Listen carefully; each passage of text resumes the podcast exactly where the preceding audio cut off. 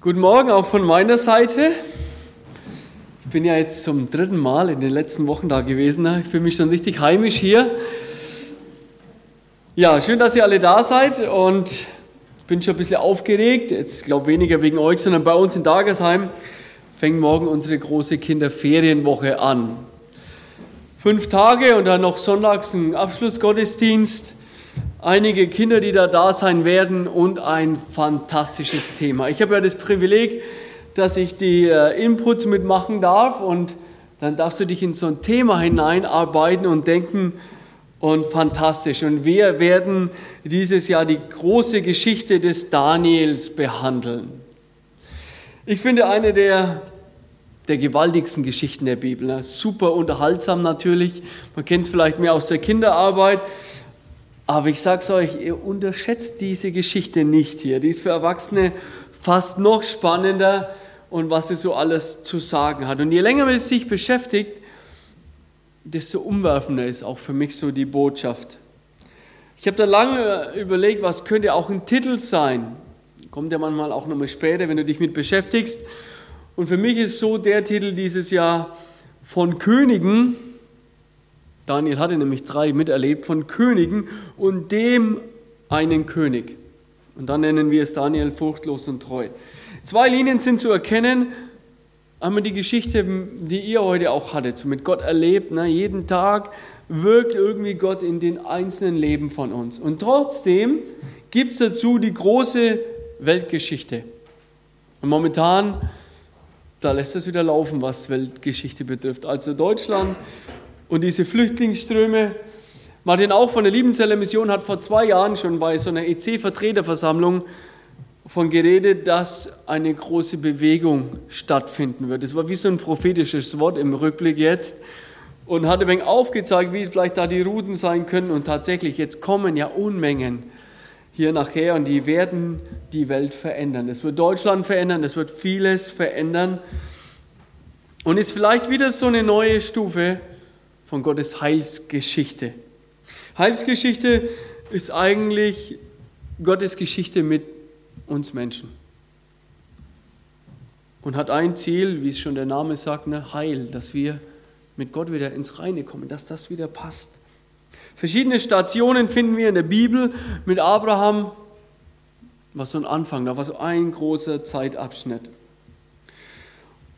Und irgendwie, wenn du die Abrahams-Geschichte kennst, ich ähm, habe heute so ein paar Ausschnitte aus der Bibel, dann ist es so für mich, halt, wenn der Abraham da im Freien steht und Gott dann sagt, so blick mal an den Himmel und du wirst so viel Nachkommen bekommen, wie die, äh, wie die Sterne am Himmel sein, ja, dann ist es so, so, so ein Blickaustausch. Ne? Gott nimmt den Abraham mit in seinen Blick und die Frage ist, wie ist eigentlich Gottes Blick auf die Welt? Vor gut einem halben Jahr kam ein gewisser ähm, Astronaut Alexander Gerst zurück. 100 ähm, wissenschaftliche Experimente hat er durchgeführt und manche hat es vielleicht beobachtet auf Facebook. Können wir vielleicht die erste Folie machen? Ja, das ist soweit. Auf Facebook hat er ein bisschen die Bilder gepostet, die er da im Weltraum gemacht hat. Und ich habe das auch mit Interesse verfolgt und dachte, hey, das ist eigentlich so ein bisschen vielleicht Gottes Blick auf die Welt, ja. Da schaut er von oben und dann siehst du erstmal nur das große Weltall oder die Erde so als Gesamtes. Aber je näher du da ranzoomst, na irgendwie habe ich hier das, wie funktioniert denn das hier? Drücke ich hier, ach grün drücken, ah, ich drücke immer nach dem Pfeil hier, sorry. Okay, alles klar. Jetzt zoomt er immer weiter rein und man sieht jetzt schon die Erde noch konkreter und in dem nächsten Bild leuchtet dann auch schon was. Ne? Dann gehst du immer weiter rein in die Erde und dann siehst du irgendwann die Städte und dann siehst du irgendwann die Häuser und dann kann Gott in die Häuser, in die Wohnungen hineinschauen und dann ist es wie so ein Mitnehmen, ne? Gottes Geschichte mit dieser Erde. Und die Erde-Geschichte ist ja nicht so ein Kreislauf. Deine Kirchen, Peter, ja, dies ist wie so ein Kreislauf jedes Jahr. Aber die Geschichte als Gesamtes, das ist irgendwie, wo weitergeht wo nicht wiederkehrt. Und da passieren Ereignisse manchmal eher wie Überraschungen und viele davon sind Heilsgeschehen, manchmal auch Unheilsgeschehen, die der Mensch erfährt. Das ist Heilsgeschichte. Die ganze Geschichte wegen dir und wegen mir. Und so nimmt sie ihren Lauf und hat ein Ziel, dass wir Beziehung mit Gott kriegen. Und das ist unser Ziel von der Kinderferienwoche. Kein anderes. Wir machen die nicht, damit die Kinder weniger Langeweile haben in den Ferien oder das, was läuft in Dagersheim oder dass wir uns profilieren, sagen können, wir sind so toll, Mann, wir machen was, sondern wir haben dieses eine Ziel, dass Kinder mit Jesus Christus in Beziehung kommen, in Verbindung kommen. Und dass sie diesen Gott kennenlernen. Und diese Daniels-Geschichte ist eigentlich auch so was wie eine große Prophetie. Die handelt nämlich von Jesus, die Daniels-Geschichte eigentlich das ganze Alte Testament, die ganze Bibel hindurch und sehr präzise, manchmal wie eine Grundlinie, aber doch mehr. Und schon in der Weihnachtsgeschichte, wie sich da ein bisschen auskennt, da wird uns schon darauf hingewiesen, dass das so ist. Ne? Da kommen ja diese drei Weisen aus dem Morgenland nach Israel, haben den Stern gesehen, folgen dem wie so eine Schatzkarte, wie Google Maps, laufen sie dem hinterher, kommen zum König Herodes und fragen, ja, wo wird der König der Juden geboren? Hallo, woher wisst ihr, dass es einen König der Juden mal gibt? Äh, ihr kommt doch ein bisschen weiter weg, ja. Was macht der Herodes? Der holt seine Leute, die sich in der Bibel auskennen. Und die schauen nach und sagen, ja, da Bethlehem. Ganz klar, Bethlehem. Also steht alles irgendwie so genau in der Bibel drin, da werden die Dinge so präzise vorausgesagt, was diese Weltgeschichte betrifft. Und natürlich bündelt sich, wer sich da mal so ein bisschen auskennt, alles um dieses Ereignis um Daniel herum. Interessanterweise. Viele Könige laufen so, aber viele biblische Bücher konzentrieren sich auf diesen Zeitraum der Daniels Geschichte. Da finden wir den Propheten Jesaja, der da eingeflochten ist. Da ist von Hesekiel die Rede, von Jeremia, von Jesaja, von anderen kleinen Propheten und von Gericht. Und wer sich ein bisschen auskannt in dieser Zeit, spricht Jesaja für Israel eine dramatische Situation hinein, Gott hat irgendwie Israel preisgegeben. König Nebukadnezar kommt, hat die Stadt erobert, den Erdboden gleichgemacht und tja, war plötzlich sind wir mittendrin in der Daniels Geschichte. Der kam, hat den Tempel niedergemacht, die Stadtmauer, hat die Tempelgeschichte, äh, die Tempelgegenstände alle mitgenommen und alle Leistungsträger nach Babylon. Und das werdet ihr auch jetzt beobachten, ein bisschen mit dieser Flüchtlingsbewegung. Da werden hauptsächlich die Motivierten kommen, die Gebildeten kommen, die Geld haben, die die Möglichkeit haben, sich auf die Reise machen, die körperlich gesund sind und herkommen, kommen. Das werden die, die kommen die Schwachen, die Einfachen, die Kranken, da werden viele zurückbleiben, weil sie vielleicht gar keine Möglichkeit haben. Und damals hat der Nebukadnezar die Leistungsträger nach Babylon deportiert und der Daniel war einer davon und seine vier Freunde, äh, drei Freunde. Und da heißt alle haben königliches Blut in sich, königliche Herkunft. Und 70 Jahre war es dann, wo sich vieles da hineinbündelt. Daniels Geschichte spielt in diese 70 Jahre, als Israel in Ruinen lebt noch, die zurückgebliebenen sind, die keine Hoffnung hatten und die anderen waren in Babylon. Saßen gefangen fest, hatten natürlich eine Sehnsucht, auch wieder zurückzukehren. Also Heimatgefühle waren noch da, aber diese 70 Jahre, sage ich euch, das war so ein Schlüssel für die Heilsgeschichte. Das war der Wahnsinn, was da hinein passiert. Und Daniel, nach meiner Auffassung, ist eine der Schlüsselfiguren für die damalige Zeit, eine, der enorm wichtig war. Es wurde die Führungsschicht deputiert und die Flüchtlingspolitik der Babylonier war nicht so, wie wir es in Deutschland jetzt machen, dass wir versuchen, die ganzen Flüchtlinge zu integrieren. Wisst ihr, dass wir die so aufteilen und, und, und in die Bevölkerung aufnehmen. Nein, die Idee war, dass man immer so Zentren bildet. Man hat die Babylonier, also die Juden zusammen und die anderen zusammen und es war ein Geschenk Gottes. Wisst ihr? was in dieser Zeit passiert ist. Da war ja kein Tempel mehr da, um seinen Glauben zu leben. Und jetzt hatten die Zeit, sich damit auseinanderzusetzen und haben den Synagogengottesdienst entwickelt. Und jetzt war das die Zeit, die Bücher zu sammeln, zu bündeln, das Alte Testament zu bündeln, zu übersetzen. Aber wann geht es nur? Das geht nur, wenn du einen Kopf dafür hast und wenn du Freiräume hast. Und wenn wir jetzt schauen, was in Syrien los ist, Krieg, Chaos, die Leute sind traumatisiert, die sind mit all anderen Dingen beschäftigt, als irgendwelche wissenschaftlichen Dinge weiterzubringen. Die haben da gar keine Nerv dafür. Das geht gar nicht. Aber jetzt hat Gott die gesammelt und jetzt war es 70 Jahre Ruhe, um sich darauf zu konzentrieren. Und wer hat das unter, unterstützt? Ich sage euch, das war der Daniel. Das war eigentlich der einflussreichste Mann der damaligen Zeit. Zuerst unter Nebukadnezar, derjenige, der die Stadt erobert hat, der ist dann in Babylon gewesen, der stirbt und, und der wurde da einer der Führungskräfte unter Nebukadnezar, Daniel und seine Freunde mit 18 Jahren damals schon. Dann stirbt er, der ganze Führungsstab wird ausgetauscht, dann feiert König Belsazar sein Festmahl, es hat eine ganz kurze Wirkungszeit, wird es, kennt ihr vielleicht die Geschichte mit der Schrift an der Wand, die da passiert, ja? Und die führt dazu, dass äh, er äh, gesagt bekommt, dass er auch bald sterben wird, aber der hebt den Daniel nochmal in eine Führungsposition. Und dann kommen schon am nächsten Tag die Perser erobern Babylon und dann sitzt König Darius in den Sattel und übernimmt den Daniel als Führungskraft.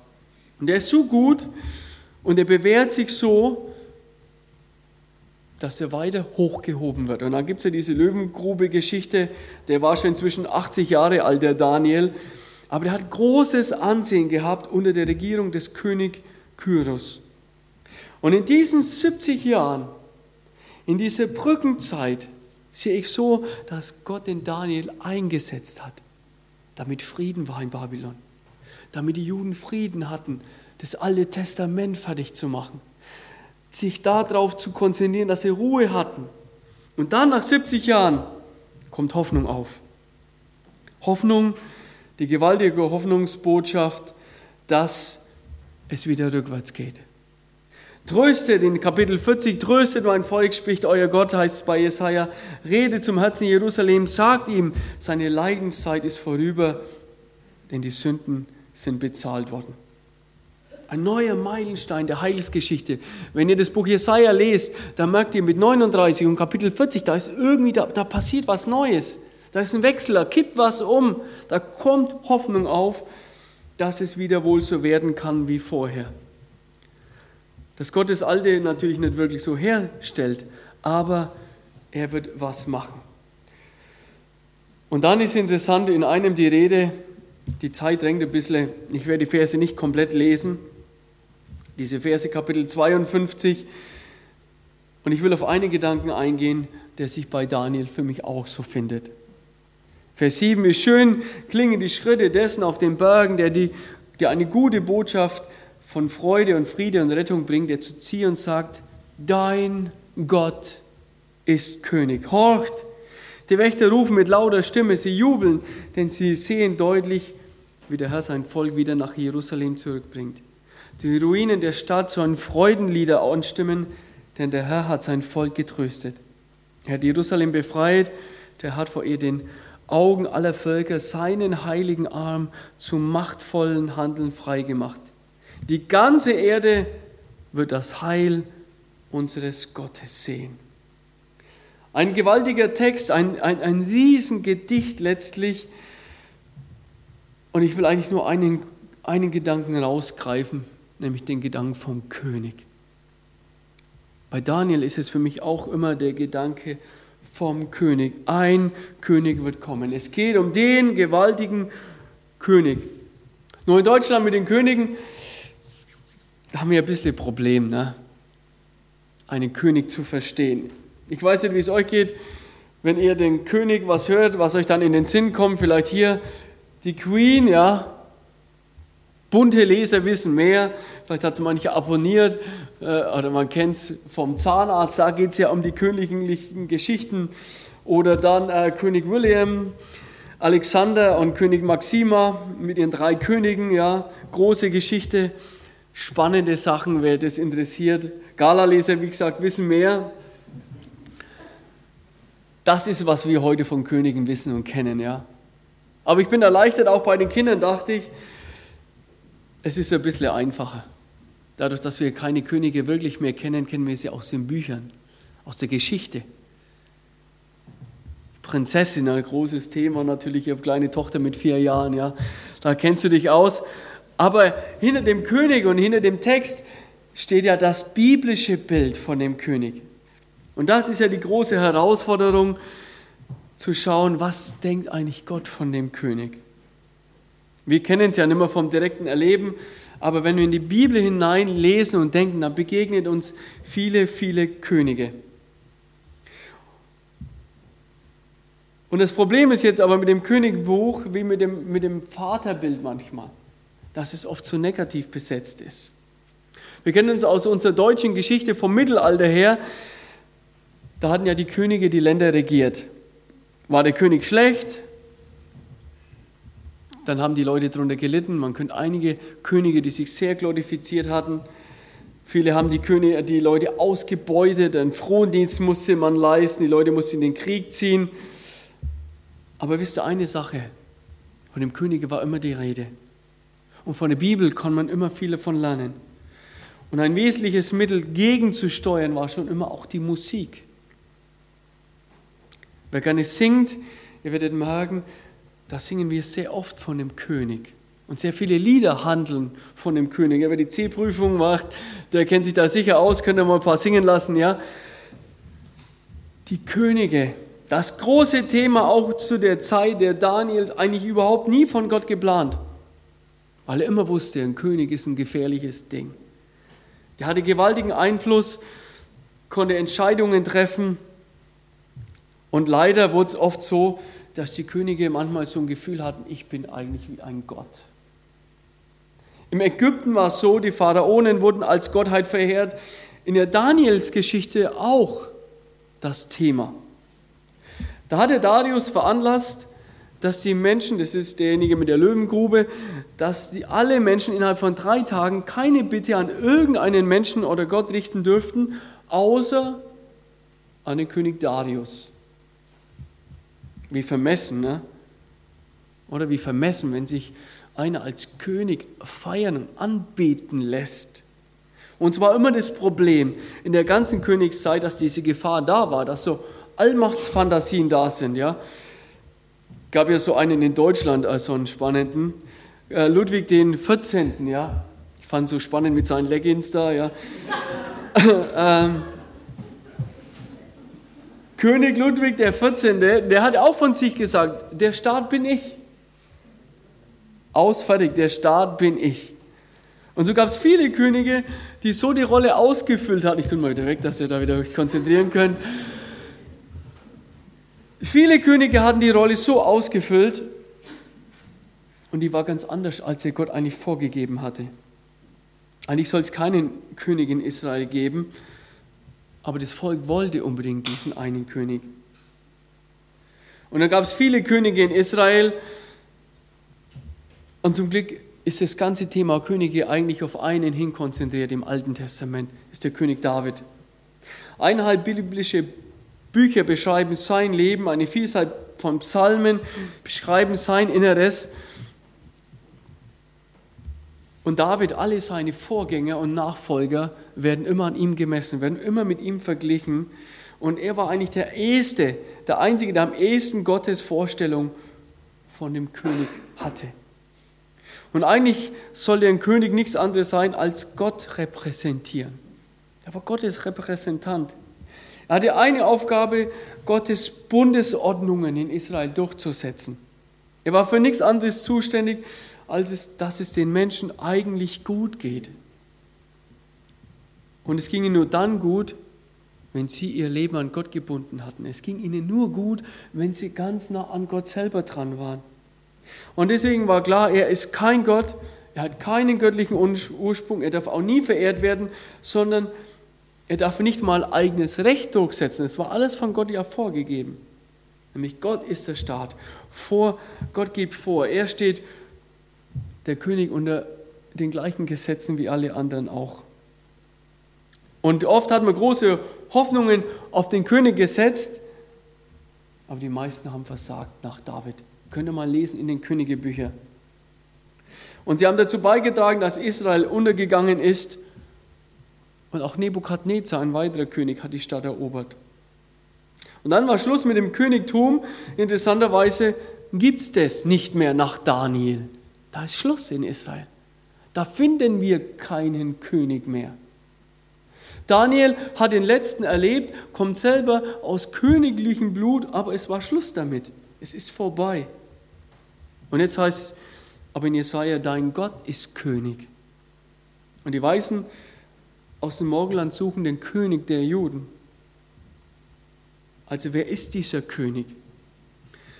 Und dieser König, das ist der einzige, an dem wir uns messen können, an dem wir alle, alles, was wir mit dem König in Verbindung bringen, in der perfekten Form sehen. Und alles konzentriert sich auf den einen hin, auf Jesus Christus. Und manchmal bewusst, manchmal unbewusst, wird er dann auch wirklich so verehrt. Das ist für mich so verrückt. Nämlich, als er gekreuzigt werden soll, brachten sie ihn ja in dieses Prätorium und riefen die Soldaten zusammen. Und sie zogen ihn aus, legten ein purpurrotes Gewand an und machten ihm eine Krone aus langen spitzen Dornen, setzten sie auf den Kopf, gaben ihm einen Stock in die rechte Hand als Zepter und knieten vor ihm nieder und verhöhnten ihn und sagten, sei gegrüßt, König der Juden.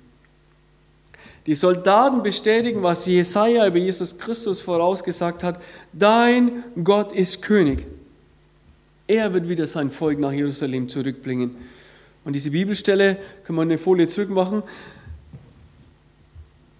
es eigentlich hat nur dieses eine Ziel, nämlich das neue Jerusalem, wie es in Offenbarung heißt. Dort wird es herankommen und dort wird der König nun mit uns, die an ihn glauben, zusammen sein und ewig leben. Dieser König, um den geht es die ganze Zeit und er wurde uns immer wieder in der Geschichte vorgestellt.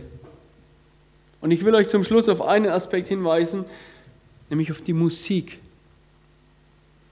Auf die Musik. Es wurden Lieder in der ganzen Geschichte der Christenheit geschrieben, die vom König singen sogenannte Königslieder. Ich habe euch mal ein paar so Ohrwürmer aufgeschrieben.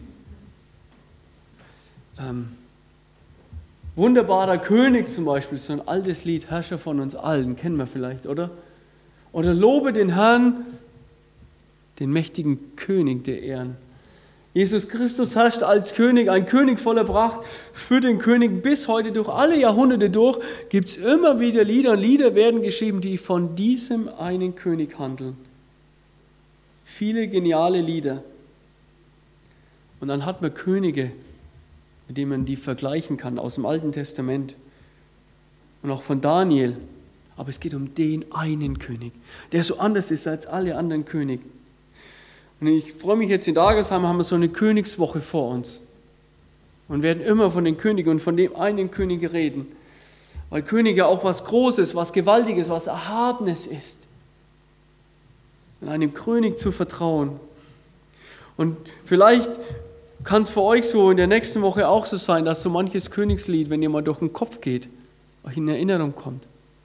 Oder wenn ihr mal die Liederbücher aufschlagt und ihr habt vielleicht daheim welche und mal schaut, wo gibt es Lieder, wo es um den König geht. Da wird uns dieser beschrieben. Und vielleicht könnt ihr mal ein Königslied am Tag auch lesen oder beten oder singen oder im Auto reinmachen. Oder mal anfangen rauszuschreiben, ja, was wird denn über den König alles ausgesagt? Über den einen heiligen König, von dem die Bibel so viel spricht. Für mich wird die kommende Woche eine Königswoche, definitiv. Vielleicht kann sie für euch auch werden. Und wer sich damit beschäftigt, mit dem einen großen König, der wird eine Sache wachsen, nämlich, glaube ich, Ehrfurcht vor Gott. Ehrfurcht.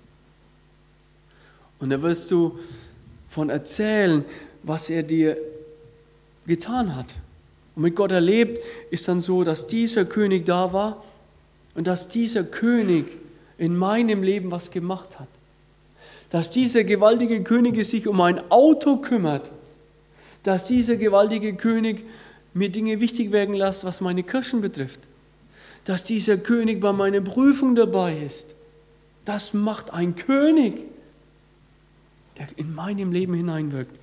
Das ist Jesus Christus. Das hat Daniel erlebt in seinem kleinen Leben und das könnt ihr auch erleben. Und das wünsche ich euch und dafür möchte ich jetzt beten und wer kann, bitte ich dazu aufzustehen.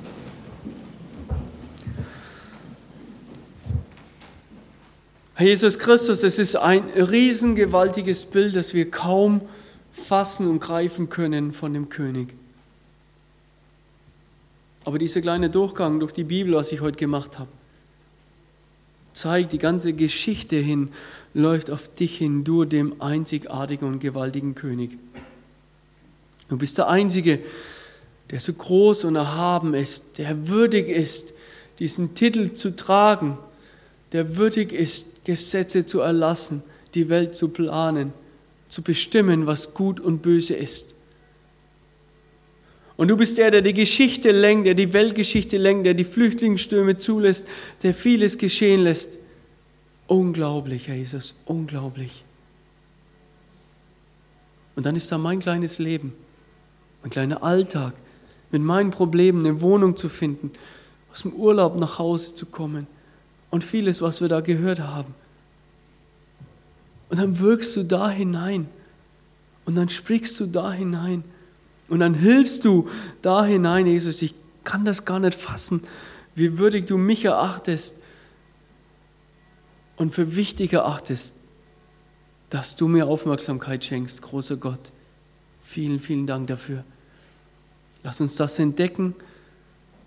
Lass uns merken, wie königlich wir von dir behandelt werden. Amen.